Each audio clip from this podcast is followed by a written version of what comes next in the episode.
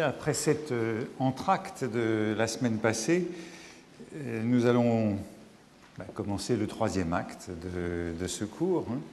Euh, nous avons encore quatre leçons. Hein. Et il me semble qu'il est temps d'aller au cœur des choses, après avoir peut-être tourné autour, hein, parler de la mémoire en général, de la mémoire et de l'espace, de l'épaisseur de la mémoire, et la dernière fois de cette image euh, géologique ou archéologique de la remonte que j'avais analysée avec euh, Thibaudet.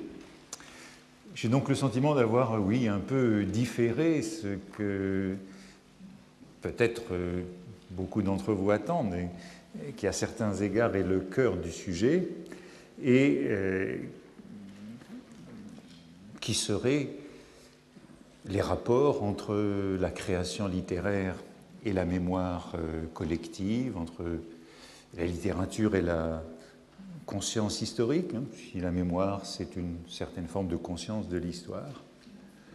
Euh, donc c'est vers ces sujets-là que je vais m'orienter pour les quatre leçons qui nous reste, hein, euh, vers la manière dont euh, la littérature euh, transmet la littérature,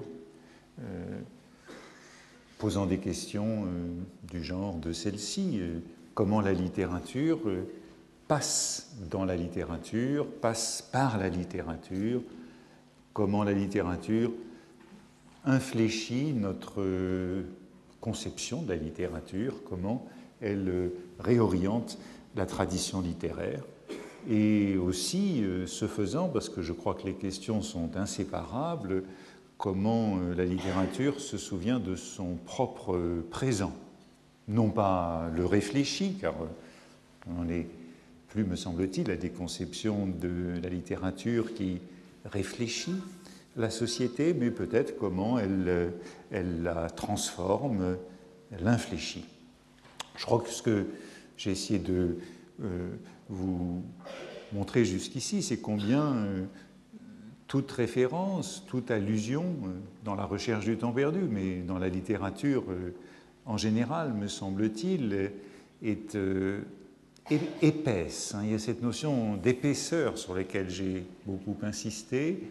On ne peut jamais la réduire à une source ou une référence, comme le voulait euh, l'histoire euh, positiviste.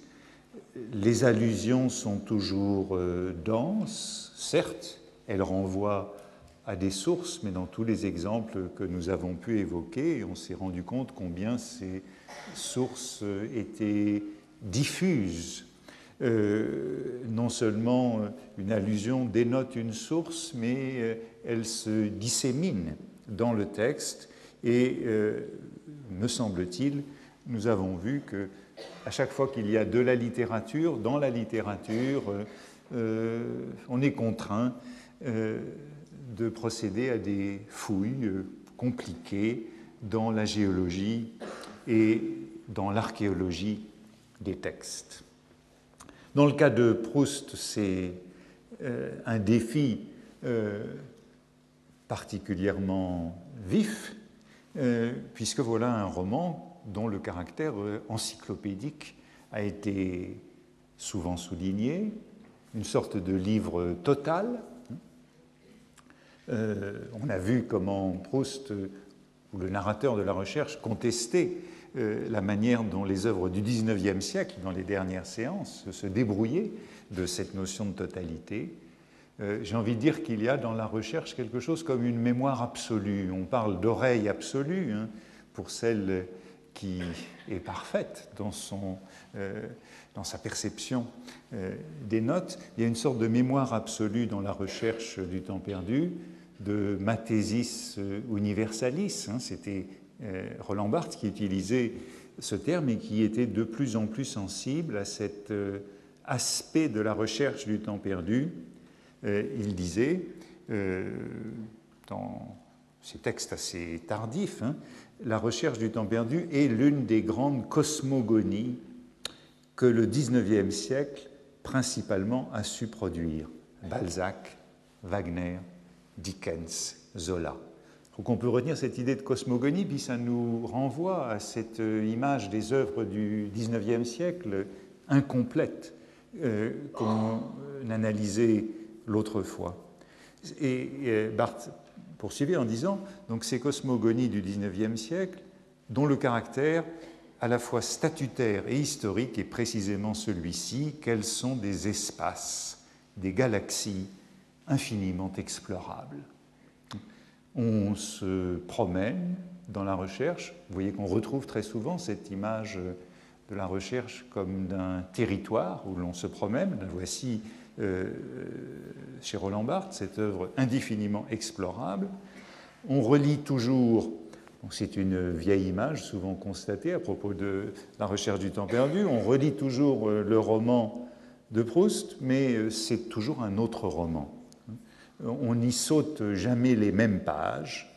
C'est un monde dont on ne sort pas une fois qu'on y est entré, un petit peu comme la grand-mère ou la mère du narrateur vit avec les lettres de Madame de Sévigné qu'elles se transmettent de la grand-mère à la mère.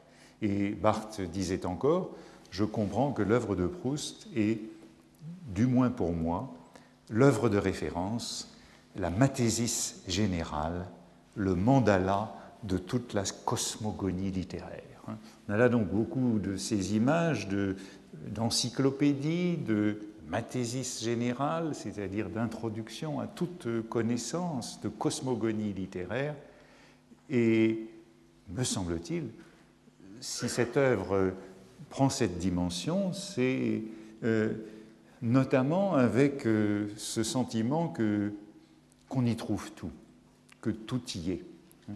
Un petit peu comme euh, une monstrueuse éponge de tous les savoirs et de l'ère du temps.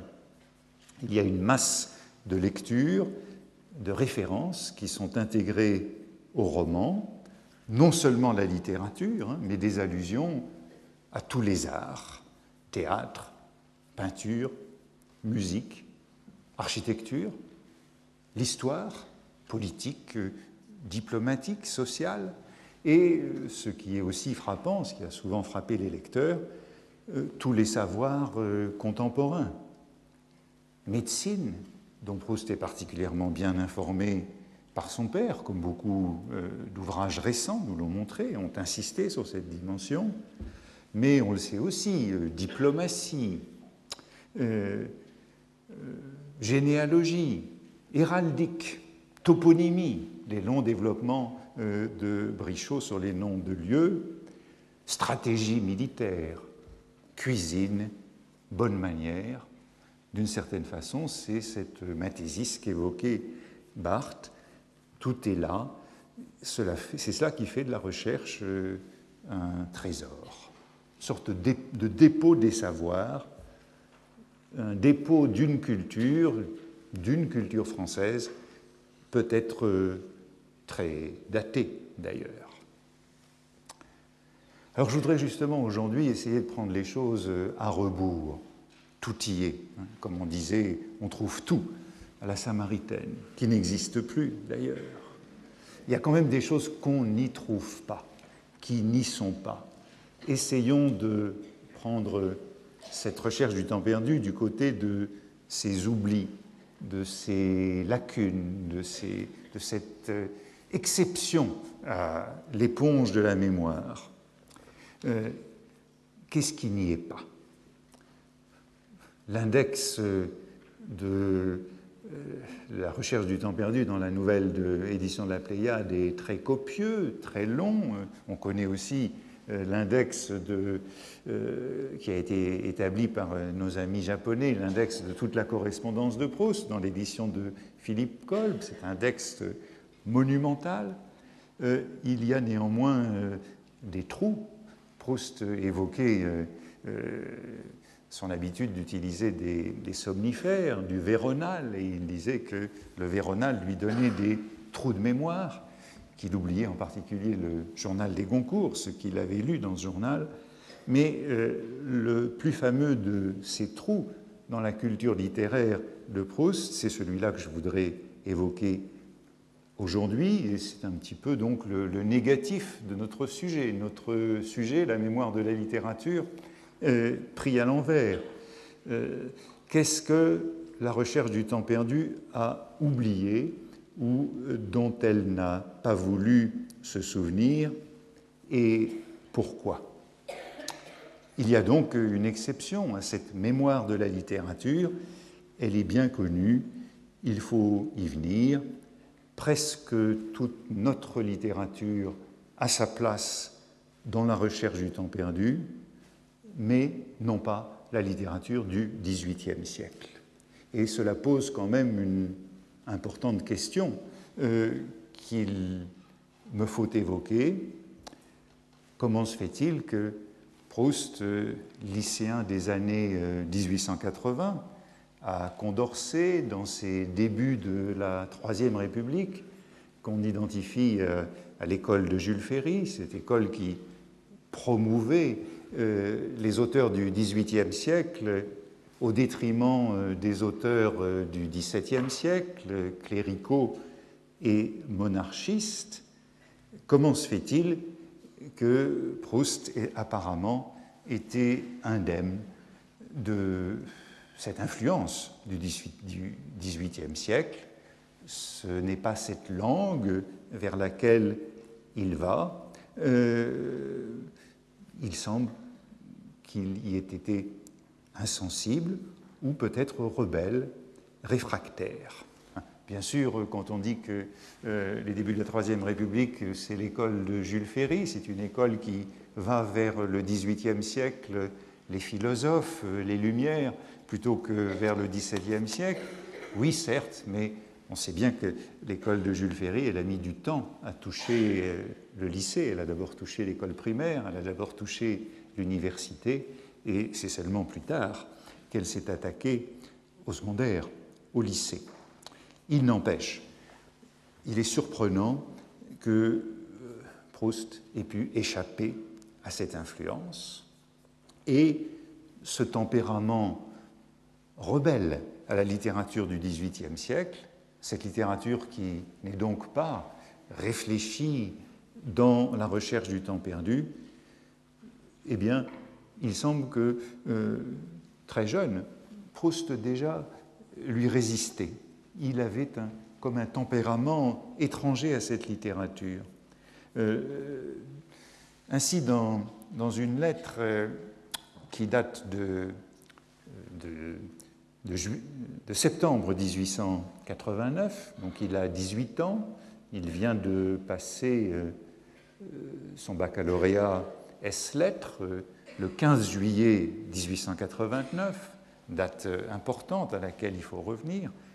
sa mère, il faudra revenir, sa mère lui écrit le 7 septembre 1889, ils sont séparés pour les vacances, sa mère est à Salide Béarn, avec euh, son jeune frère, Robert, et euh, Marcel, lui, est à Ostende, chez ses amis euh, les Finali. Lorsqu'ils sont séparés pendant quelques jours, ils s'écrivent tous les jours.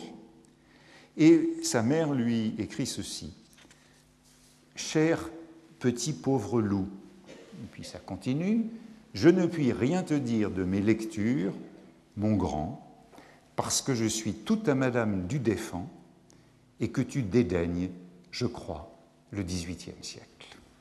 Donc il faut s'interroger sur ce dédain donc, du jeune homme de 18 ans pour cette littérature du XVIIIe siècle. Plus haut, dans la même lettre de septembre 1889, Madame Proust évoque les sujets de dissertation française euh, que le frère de Marcel, Robert, est en train euh, d'étudier, euh, il est en train de préparer euh, le baccalauréat avec l'aide d'un précepteur qui a un nom éminent ou qui deviendra éminent, qui est le philosophe Léon Brunswick. Léon Brunswick c'est encore un de ces lycéens de Condorcet, hein, comme Marcel Proust. On sait que le lycée Condorcet de ces années du début de la Troisième République a été une pépinière de la bourgeoisie juive parisienne, très intellectuelle. Hein. Il y a les fils les plus fameux, c'est les Rénac, les trois fils Rénac qui ont eu tous les, tous les prix au concours général. Il y a les fils à Lévis, tous sont un petit peu plus âgés que Proust. Hein. Léon Brunswick est né en 1869. C'est donc lui qui est de deux ans son aîné, aussi élève de Darlu, même philosophe, hein, même professeur de philosophie que Proust à Condorcet, et il donne donc des cours de, français à Robert Proust. Euh, il est élève à l'école normale et Madame Proust dit dans la même lettre Brunswick lui a donné Comparer les deux révolutions du Cid et d'Andromaque.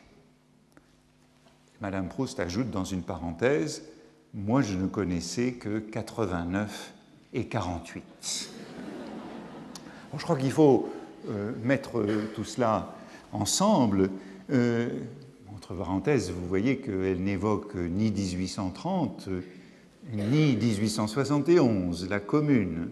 N'oublions pas que Marcel Proust est né pendant cette euh, dernière révolution, cette commune. Nous sommes en 1889, septembre 1889, lorsqu'elle lui écrit cette lettre. 1889, c'est l'année euh, du boulangisme, c'est l'année de euh, la crise boulangiste, notamment avec euh, l'élection de Boulanger en janvier à Paris, et puis c'est l'année du centenaire de la Révolution, hautement célébrée le 14 juillet 1889, cette révolution qui a émancipé les Juifs de France, leur a donné les libertés civiles et politiques, il semble que Madame Proust, elle, ne l'oublie pas. Derrière ce dédain du jeune Marcel pour le XVIIIe siècle, j'ai envie de dire qu'il y a à la fois Madame du Défend, c'est-à-dire les, les, salons, la mondanité, et puis euh, il y a les Lumières, les philosophes, et le rapport euh, peut-être euh, un peu délicat de Proust avec la Révolution. Dans la lettre suivante, toujours de cet été 89, dans ses lettres quotidiennes, Madame Proust écrit à son fils, en continuant, Madame du Défend est la seule relation que je ne dédaigne pas. De nouveau le mot dédain qui revient. Et on pourrait insister sur ce mot dédain, comme on le voit il va revenir un certain nombre de fois. Madame du Défend est la seule relation que je ne dédaigne pas et que je cultive. Elle m'amuse, mais jamais nous ne nous lirons d'une intimité cordiale comme avec Madame de Rémusat. Nous voyons quelles sont les lectures euh, de Madame Proust ici. Ce sont des éditions récentes hein, qui font partie de euh, ces grandes éditions, des textes euh, lettres du XVIIIe et du début du XIXe siècle qui ont été faites dans ces années 1860 à 1880. Donc Madame Proust lit euh, la correspondance de la marquise du Défend dans une édition récente. Bon, c'est donc le modèle de, l'esprit euh, du XVIIIe siècle qu'on trouve dans les lettres de cet ami de Voltaire, euh, de d'Alembert, de Fontenelle, de Marivaux, enfin, qui a connu tout le monde, et dans les lettres de Madame de Rémusat, qu'elle lisait donc euh, l'année précédente, lettre de Madame de Rémusat qui, elle, porte sur euh, l'Empire, parce que Madame de Rémusat était la dame du palais de l'impératrice Joséphine. Comme euh, on peut s'en souvenir, ce sont les modèles de Madame de Beausergent dans La recherche du temps perdu. Enfin, ce sont certains des modèles il y en a d'autres, hein, de cette Madame de, bon, Beausergent que la grand-mère euh, du narrateur lit avec euh, plaisir. Mais ce sont les modèles de ces femmes distinguées dont le narrateur, dans la recherche du temps perdu, euh, se moque un petit peu quand même en disant que dans leur ravissante lettre, elles citent avec tant de savoir et d'à propos Sophocle, Schiller et l'imitation, mais qu'elles ne comprennent rien au romantisme. Il y a bien euh, le sentiment qu'il y a une différence de goût, si légère soit-elle, entre le narrateur et sa mère, ou entre Proust et sa mère. Lettre suivante de ce septembre 1889 entre la mère et le fils, et là, nous sommes à la veille des élections, puisque 1889, c'est non seulement l'année du boulangisme, non seulement l'année du centenaire de la Révolution française, mais en septembre, c'est l'année d'élections euh, législatives importantes, puisque ce sont celles qui vont marquer la fin du boulangisme, la déconfiture de cette entreprise qui est un petit peu quelque chose comme la dernière qui a mis en danger euh, la République en France. C'est donc une date particulièrement cruciale. Et Madame Proust écrit à son fils, en réponse à une remarque, malheureusement on ne connaît pas la lettre euh, de Proust à sa mère, la, notation de sa mère vient de manière euh, totalement euh, déliée par rapport au reste de la lettre, donc ça ne peut être qu'une réponse à quelque chose qui lui est indiqué dans sa lettre précédente. En politique, je suis, comme toi, mon grand, du grand parti conservateur, libéral, intelligent. Alors, euh, réfléchissons un peu à cette expression de grand parti conservateur, libéral, intelligent. Ça fait rêver. Euh, il faut peut-être ajouter que Madame Proust met conservateur, libéral, intelligent entre guillemets. Conservateur, libéral, intelligent entre guillemets. Comme si elle citait son fils, comme si c'était une expression de Marcel dans la lettre précédente, ou plutôt comme si c'était euh, un cliché ou euh, une utopie. Qu'est-ce que ce grand parti conservateur libéral intelligent? Bah, C'est celui euh, du journal Le Temps, auquel Madame Proust fait référence dans beaucoup de ses lettres.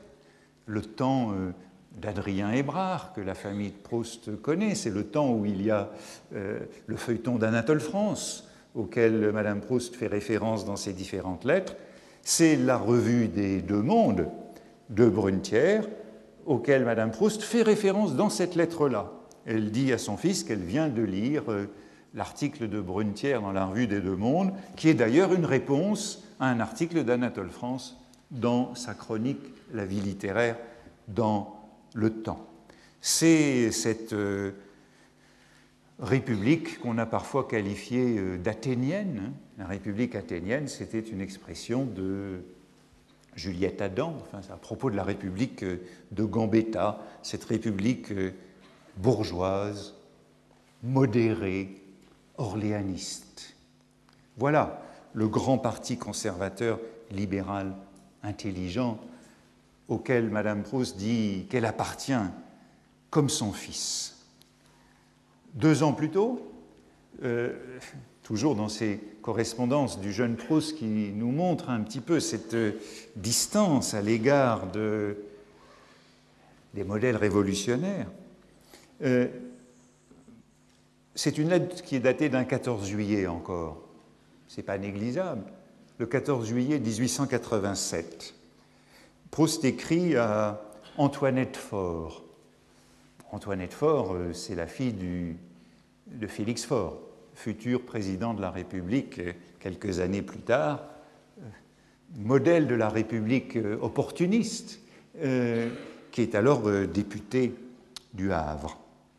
Et voici ce que dit Proust à Antoinette Faure. Il lui raconte que sa mère a déchiré la lettre qu'il lui avait écrite le 14 juillet. Pourquoi? Croiriez-vous que maman m'a déchiré une lettre pour vous? L'écriture était trop mauvaise. Au fond, je crois qu'un grand éloge de notre brave général, du soldat simple et sublime, comme dit le petit boulanger, a excité les vieux sentiments orléanistes républicains de Madame Jeanne Proust. lettre là aussi très intéressante où le jeune Proust, qui a donc 16 ans, en juillet 1887, je vous rappelle les circonstances historiques, on est au sommet du boulangisme en juillet 87, on est euh, à la date même de la manifestation euh, en gare de Lyon, au moment où euh, Boulanger est, comme on dit, limogé, c'est-à-dire envoyé à Clermont-Ferrand, et la manifestation empêche le départ pendant plusieurs heures de son train vers Clermont-Ferrand. 14 juillet 87, on est donc au sommet du boulangisme et le jeune Proust est emporté par un enthousiasme de jeunesse pour Boulanger. C'est Boulange, Boulange qu'il nous faut, chante-t-il dans cette lettre, en évoquant le refrain des euh, euh, manifestants du 8 juillet Il reviendra, il reviendra. Euh, il y a donc apparemment un petit litige entre le jeune Proust et sa mère, sinon son père, à l'occasion de ce boulangisme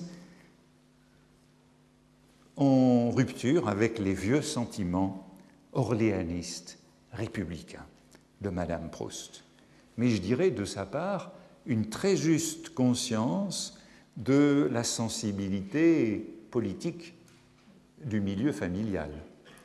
Euh, ces sentiments orléanistes républicains qui sont bien ceux, de cette euh, bourgeoisie parisienne, notamment cette bourgeoisie parisienne à laquelle se rattache Madame Proust par sa famille, celle de ce franco-judaïsme des débuts de la Troisième République, celle de cette bourgeoisie, qui cette bourgeoisie israélite qui n'a jamais été aussi heureuse que sous la monarchie de Juillet, qui s'est accommodée du Second Empire, qui s'est ralliée à la République dans la mesure où c'était la République euh, bourgeoise, athénienne, du temps, de Gambetta, et peut-être beaucoup moins la bourgeoisie de ce que Gambetta appelait les nouvelles couches expression qui figure à plusieurs reprises dans la recherche du temps perdu. Cette bourgeoisie pour laquelle la Révolution a accompli son œuvre et qu'il est temps d'arrêter. Proust est donc très sensible dans ces années 87-89 du boulangisme, du centenaire de la Révolution, à tous ces aspects politiques de ce qui est au fond la queue de la Révolution, la queue du XVIIIe siècle. Il a, peut-être été enthousiaste de Boulanger en 87, mais il est apparemment tout à fait assagi en 89, au moment des élections, au moment où sa mère lui dit Nous sommes pareils du grand parti conservateur libéral intelligent. Il y a encore une autre lettre de ces dates, très intéressante, une lettre du 23 septembre 1889, c'est une lettre à son grand-père. Proust, lui, est à Ostende, toujours chez les Finali. Il écrit à son grand-père, Natevel, qui est à Paris, et il est très inquiet des résultats du premier tour du dimanche 22 septembre. Il lui écrit donc, le 23, le lundi, Serais-tu assez gentil de m'écrire ce soir, ce soir souligné, c'est urgent, ce que tu penses des résultats actuels. Il est inquiet et il demande à son grand-père d'interroger les gens au courant. Et il cite deux personnes au courant qui sauront interpréter les résultats du premier tour, Adrien Hébrard, le directeur du Temps, et son propre père, Adrien Proust la lettre continue, une majorité révisionniste, monarche, boulange, bonap, est-elle possible? Une majorité républicaine, comme on l'espérait, est-elle possible? Comme je le rappelais, ces élections marquent la fin du boulangisme et un petit peu l'installation définitive de la République en France. Vous le voyez, dans cette euh, difficile relation de Proust avec le XVIIIe siècle, il y a d'un côté Madame Dudefant, de l'autre côté, il y a la queue des Lumières jusqu'à la Révolution. Ainsi, ce refus du XVIIIe siècle, il est très ancien chez Proust et il est, je crois, constant dans un contexte politique et culturel pour lequel peut-être que pour Proust, à la différence de sa mère, les bienfaits de la Révolution sont une chose acquise, à quoi on ne pensait plus. Expression que je prends dans euh, les mémoires de Julien Binda, La jeunesse d'un clerc. Julien Binda, c'est encore un contemporain de Proust, il n'était pas à Condorcet, mais je crois à Charlemagne. C'est cette bourgeoisie orléaniste républicaine du grand parti conservateur libéral intelligent qui raconte très bien, lui aussi, euh, les rapports de cette politique euh, familiale, dans cette politique familiale entre lui et ses parents. L'égalité civique, la laïcité, la liberté individuelle, tout cela est acquis pour ces jeunes gens et on n'y pense plus trop. Quant à l'égalitarisme politique, à la question sociale, comme je le suggérais, l'idée est plutôt que la Révolution et la République doivent s'arrêter là. De quel XVIIIe siècle est-il donc question? Vous le voyez, c'est à la fois le XVIIIe siècle des salons et de la Révolution des philosophes et des Lumières, dans la mesure où ils ont ces deux aspects. Dans Jean Santeuil, on aperçoit aussi très nettement cette réticence à l'égard du XVIIIe siècle. Lorsqu'il s'agit d'exprimer sa méfiance instinctive, la méfiance instinctive de Jean Santeuil, du jeune Jean Santeuil, à l'égard de, de l'écrivain dans Jean Santeuil. L'écrivain qui est donc le précurseur de Bergotte, du Bergotte de la recherche, qui s'appelle Monsieur de Trave, qui est décrit comme un génial romancier.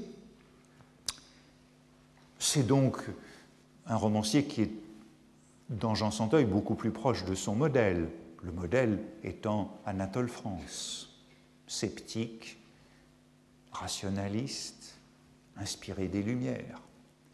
Monsieur de Trave, nous dit Jean Santeuil, c'est un génial romancier, mais il est adepte de la philosophie matérialiste et sceptique. Et il a, pour les spiritualistes, des mépris. Et on a dans Jean Santeuil un couple qui est euh, très nettement mis en place entre d'un côté le romancier génial, Monsieur de Trave, sceptique, matérialiste, et de l'autre côté euh, Monsieur Bellier, qui est le professeur de philosophie, celui qui a pour modèle euh, Alphonse Darlu, le professeur de philosophie de toute cette jeunesse à Condorcet. Jean Santeuil, lui, penche avec Monsieur Bellier, mais aussi avec euh, Léon Brunswick, avec euh, Elia Lévy, tous ces fondateurs de la revue de métaphysique et de morale, il penche, dit-il, vers le spiritualisme et l'idéalisme. Monsieur Bellier lui a appris ceci, il ne pouvait admettre qu'un matérialiste fût un homme intelligent. Toute espèce de livre matérialiste lui paraissait un tas de papier inutilement noirci, un fatigant monceau d'erreurs. Monsieur de Trave les citait, les lisait sans cesse, ne chérissait que. Vous voyez qu'on a ici une opposition très claire entre le philosophe Beulier et l'écrivain Trave, d'une certaine façon Darlu et Anatole France, le spiritualisme et le matérialisme.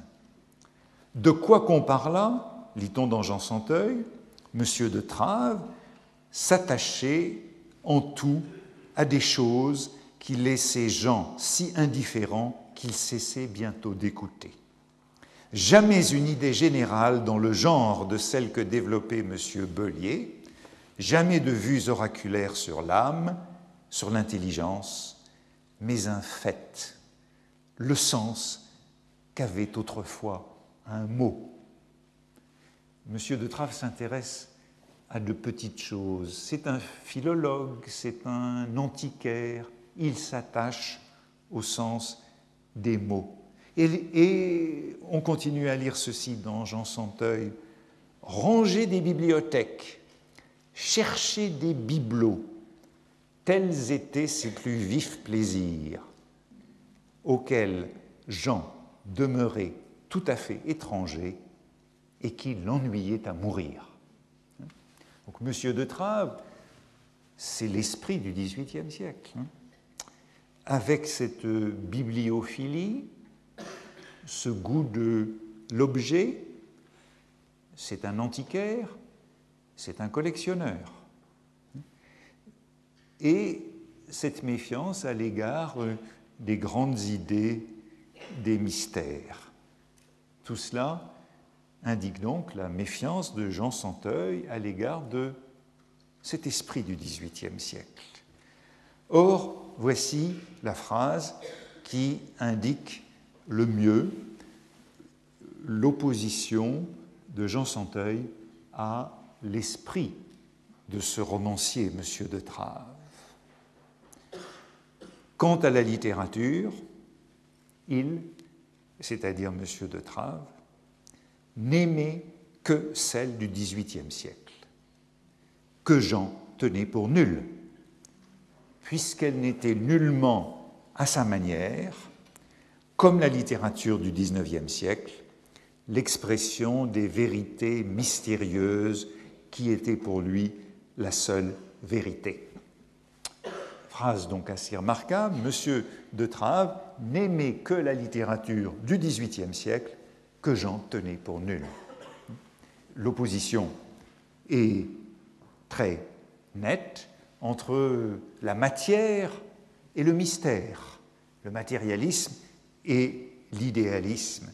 Cette littérature n'exprime pas de vérité mystérieuse. D'une certaine façon, on retrouverait le même refus du matérialisme dans la recherche du temps perdu dans l'idée, qui est celle de M. de Trave, hein, que la beauté est dans les choses, que la beauté est quelque chose de réel. C'est contre cette thèse-là que tous les artistes imaginaires de la recherche du temps perdu ne cessent de se battre. L'idée que la beauté est dans le monde et non qu'elle est dans l'interprétation, dans le regard, dans la manière dont les choses sont vues. Par exemple, lorsque euh, chez Elstir, le narrateur découvre le tableau de Miss Sacripan, il en profite pour euh, faire une attaque contre cette conception matérialiste du beau. Comme si ce charme, dit-il, le peintre n'avait eu qu'à le découvrir, qu'à l'observer, matériellement réalisé déjà dans la nature et à le reproduire. Le matérialisme voudrait qu'on reproduise cette beauté du monde, que de tels objets puissent exister beaux en dehors même de l'interprétation du peintre, cela contente en nous un matérialisme inné combattu par la raison et sert de contrepoids aux abstractions de l'esthétique. Il y a donc une erreur de ce matérialisme bien représenté chez M. de Trave qui place la beauté dans les choses. Vous voyez que ce XVIIIe siècle de cette littérature que Jean tient pour nulle, c'est celui d'Anatole France, d'une certaine façon, du scepticisme bibliophile et collectionneur d'Anatole France. Mais je crois qu'on peut dire que avant Anatole France, c'est bien celui des Goncourt, inventeur de l'art du XVIIIe siècle en France, et notamment à travers la longue série de leurs ouvrages intitulés L'art du XVIIIe siècle, publiés dans les années 60, 1860 et 1870, et qui ont véritablement promu Watteau, Chardin, Fragonard, Prudhon, etc. Voyez qu'on tient là une opposition assez fondamentale, assez frontale chez Proust, à l'œuvre dans la recherche, entre ces deux siècles et leur littérature, 18e et 19e siècle. Matière et mystère. Chaque fois que Proust évoque le XVIIIe siècle, il y a cette dimension critique, sinon négative. Par exemple, dans des notes sur Stendhal, à qui il reproche le goût du XVIIIe siècle. Vous savez qu'il y a de belles pages sur Stendhal, et notamment sur le, sentiment des, hauteurs repérés dans la Chartreuse de Parme, mais c'est l'ironie dans le goût de Voltaire qui lui reproche. Ironie dans le goût du XVIIIe siècle. Voltaire, quoique belle, ne l'aima pas. Ironie sur les personnages et élégance à la Voltaire. Chez Stendhal, ce côté Voltaire est donc, à plusieurs reprises, critiqué par Proust. Indifférence, voire haine du XVIIIe siècle tenue pour nulle par Proust, par le narrateur euh, par Jean Santeuil ou par le narrateur. Un symptôme un peu bizarre est à cet égard tout à fait euh, éloquent. Le XVIIIe siècle, paradoxalement, c'est le siècle que Proust cite le plus souvent en tant que tel dans la recherche du temps perdu. Justement parce qu'il ne l'aime pas, parce qu'il ne s'y intéresse pas, c'est celui qu'il cite comme un siècle. Le XVIIIe siècle est cité 27 fois, l'expression dans la recherche du temps perdu. Beaucoup plus que tous les autres. Le XIXe siècle, dont nous venons de voir qu'il l'opposait par le mystère, n'est cité que neuf fois. Et pratiquement toutes ces neuf fois dans le texte, dans le passage que j'ai analysé, il y a une ou deux fois, il y a une ou deux leçons, ce passage où euh, le narrateur évoque les œuvres du XIXe siècle, Michelet, Hugo, euh, Balzac, Wagner, pour dire qu'elles sont incomplètes.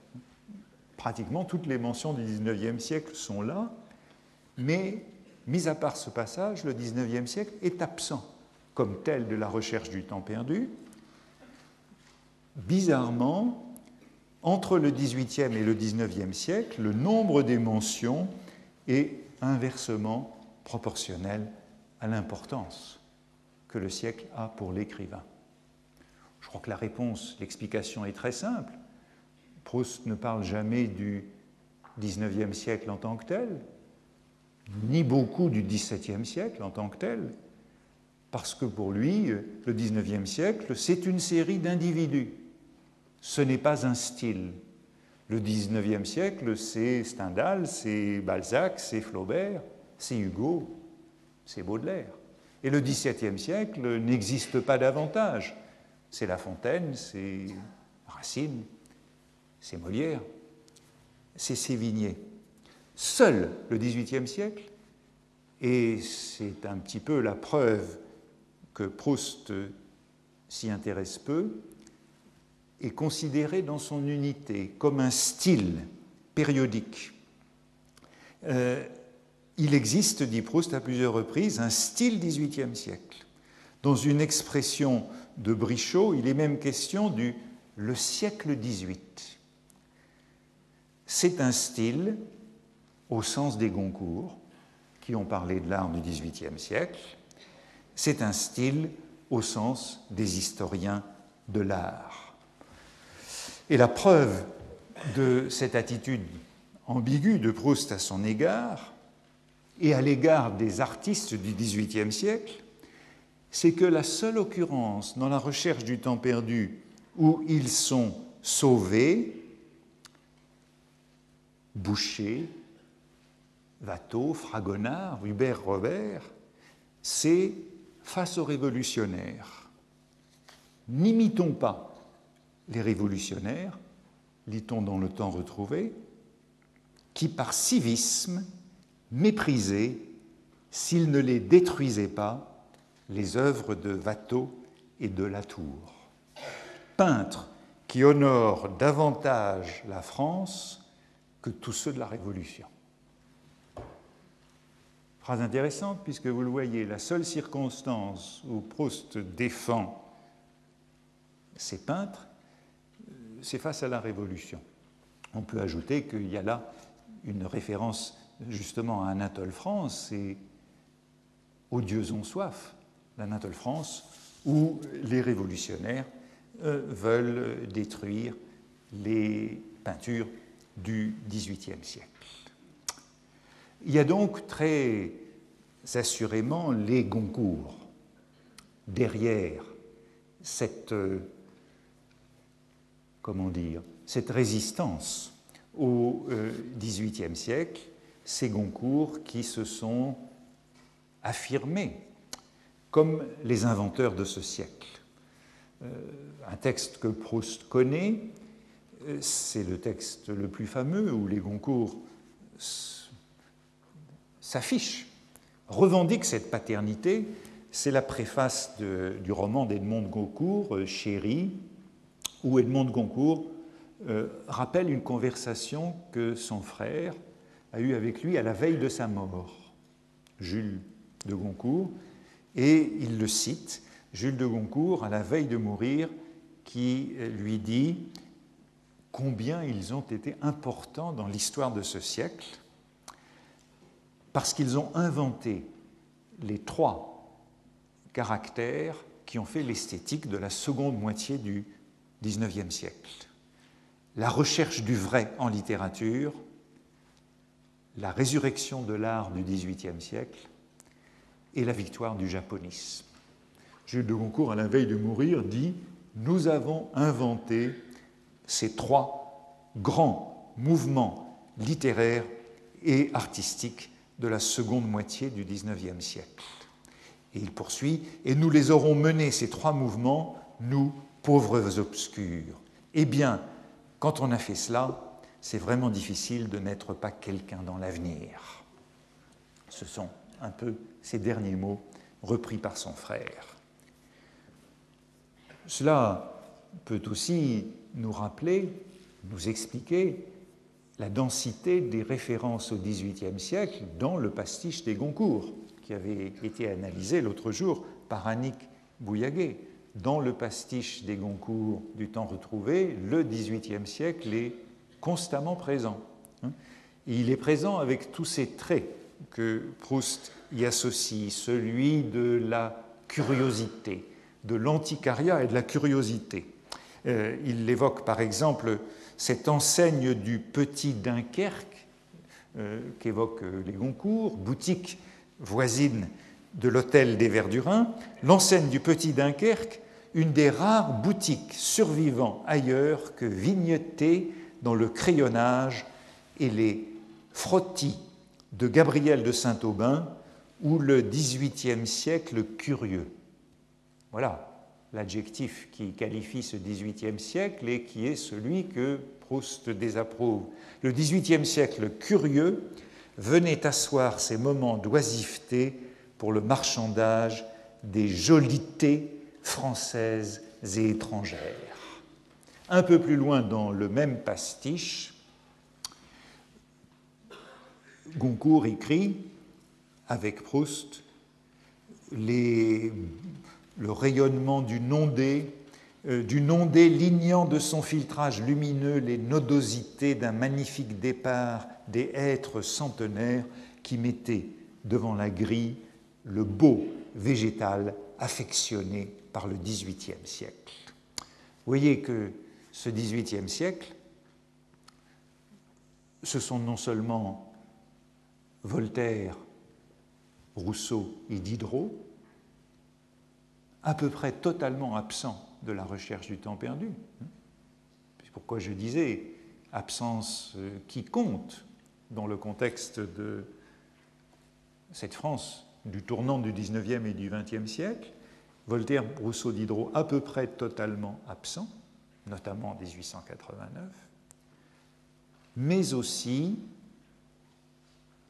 le XVIIIe siècle des, salons des femmes, hein, autre livre des Goncourt hein, sur euh, les femmes au XVIIIe siècle, le XVIIIe siècle tel que les Goncourt l'ont réinventé. Ainsi, pratiquement la seule référence à Diderot dans la recherche du temps perdu, nous la trouvons dans ce pastiche des Goncourt, troisième référence au XVIIIe siècle dans ce pastiche, euh, dans cette phrase, l'eau me vient à la bouche de la vie qu'elle me confesse avoir menée là-bas, Madame Verdurin, chacun travaillant dans sa cellule, ou dans le salon si vaste qu'il possédait deux cheminées, tout le monde venait avant déjeuner pour des causeries tout à fait supérieures mêlée de petits jeux, me faisant penser à celle qu'évoque ce chef-d'œuvre de Diderot, Les lettres à Mademoiselle Volant. Allusion cette fois donc aux lettres à Sophie Volant de Diderot, peut-être, je vous disais, à peu près la seule dans la recherche du temps perdu, faisant de ces Goncourt les médiateurs de ce XVIIIe siècle que le jeune Jean Santeuil tenait pour nul, celui des salons, celui de la conversation, celui des bibelots, celui de la collection. On pourrait multiplier les, références nous montrant qu'il y a là une image assez constante du XVIIIe siècle. En voici encore quelques indices. Par exemple, lorsque euh, Charlus, durant la guerre, euh, s'étonne de la conversion de Brichot. Brichot, qui était jusque-là un partisan euh, des classiques, qui n'avait pas cédé au modernisme, il n'allait pas du tout dans le sens de la jeune Madame de Cambremer qu'on a rencontrée euh, dans le passé, eh bien la guerre a fait de lui un modernisme. Et Charlus dit ceci, tout au plus est-il étrange qu'un partisan aveugle de l'Antiquité comme Brichot, qui n'avait pas assez de sarcasme pour Zola, trouvant plus de poésie dans un ménage d'ouvriers dans la mine que dans les palais historiques, ou pour Goncourt, mettant Diderot au-dessus d'Homère et Watteau au-dessus de Raphaël, ne cesse, maintenant qu'on est en guerre, de nous répéter que les Thermopyles, qu'Austerlitz, ce n'était rien à côté de Vauquois, de la guerre de 14. Vous voyez que la conversion de Brichot au modernisme, elle est opposée à cette résistance au Goncourt 18e vantant Diderot contre Homère et Watteau contre Raphaël.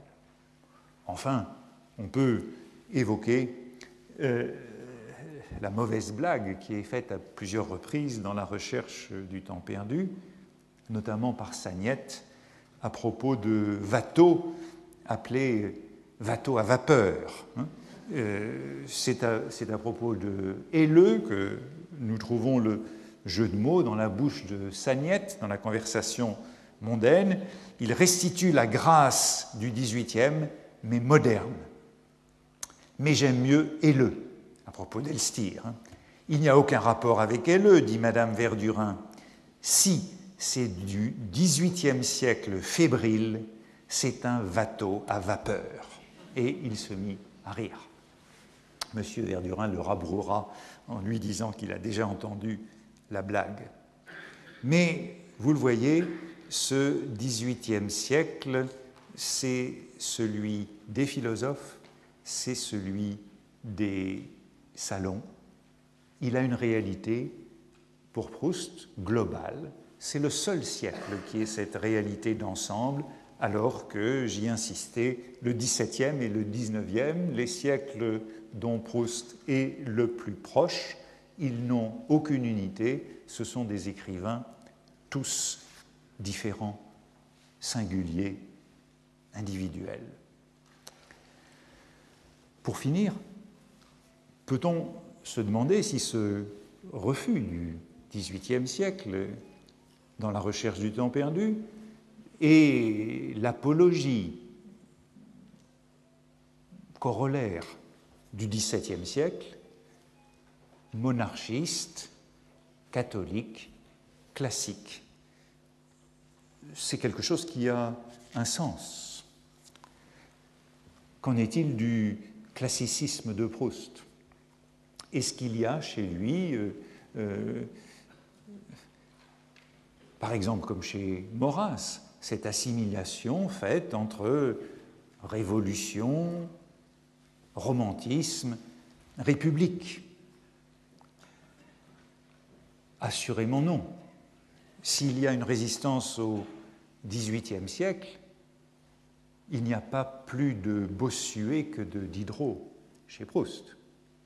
Les auteurs qu'il privilégie ne sont pas ceux-là.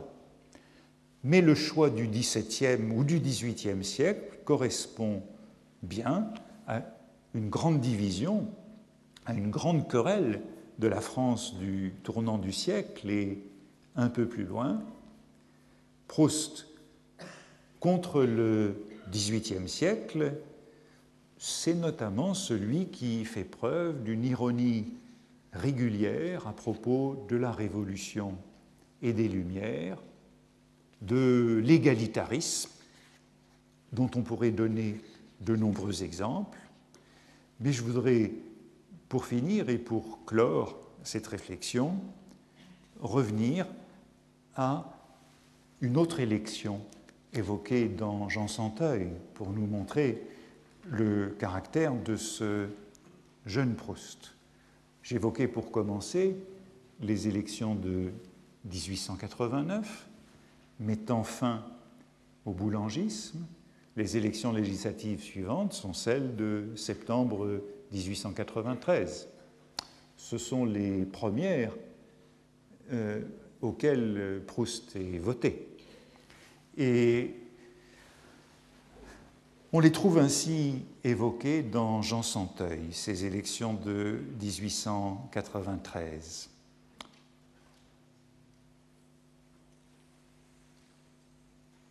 Le héros de Jean Santeuil rentre chez lui, il a une conversation avec sa mère et son père est absent. C'était jour d'élection. Pour qui votes-tu? lui dit sa mère.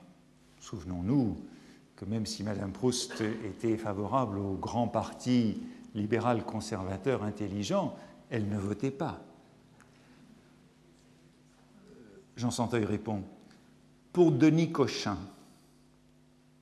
Et papa Ton père ne peut pas voter n'étant pas là il aurait voté pour Passy. Eh bien, je voterai pour Passy, car je suis son fils avant d'être moi. Alors ici, il est important de se souvenir peut-être qui était Passy et Denis Cochin.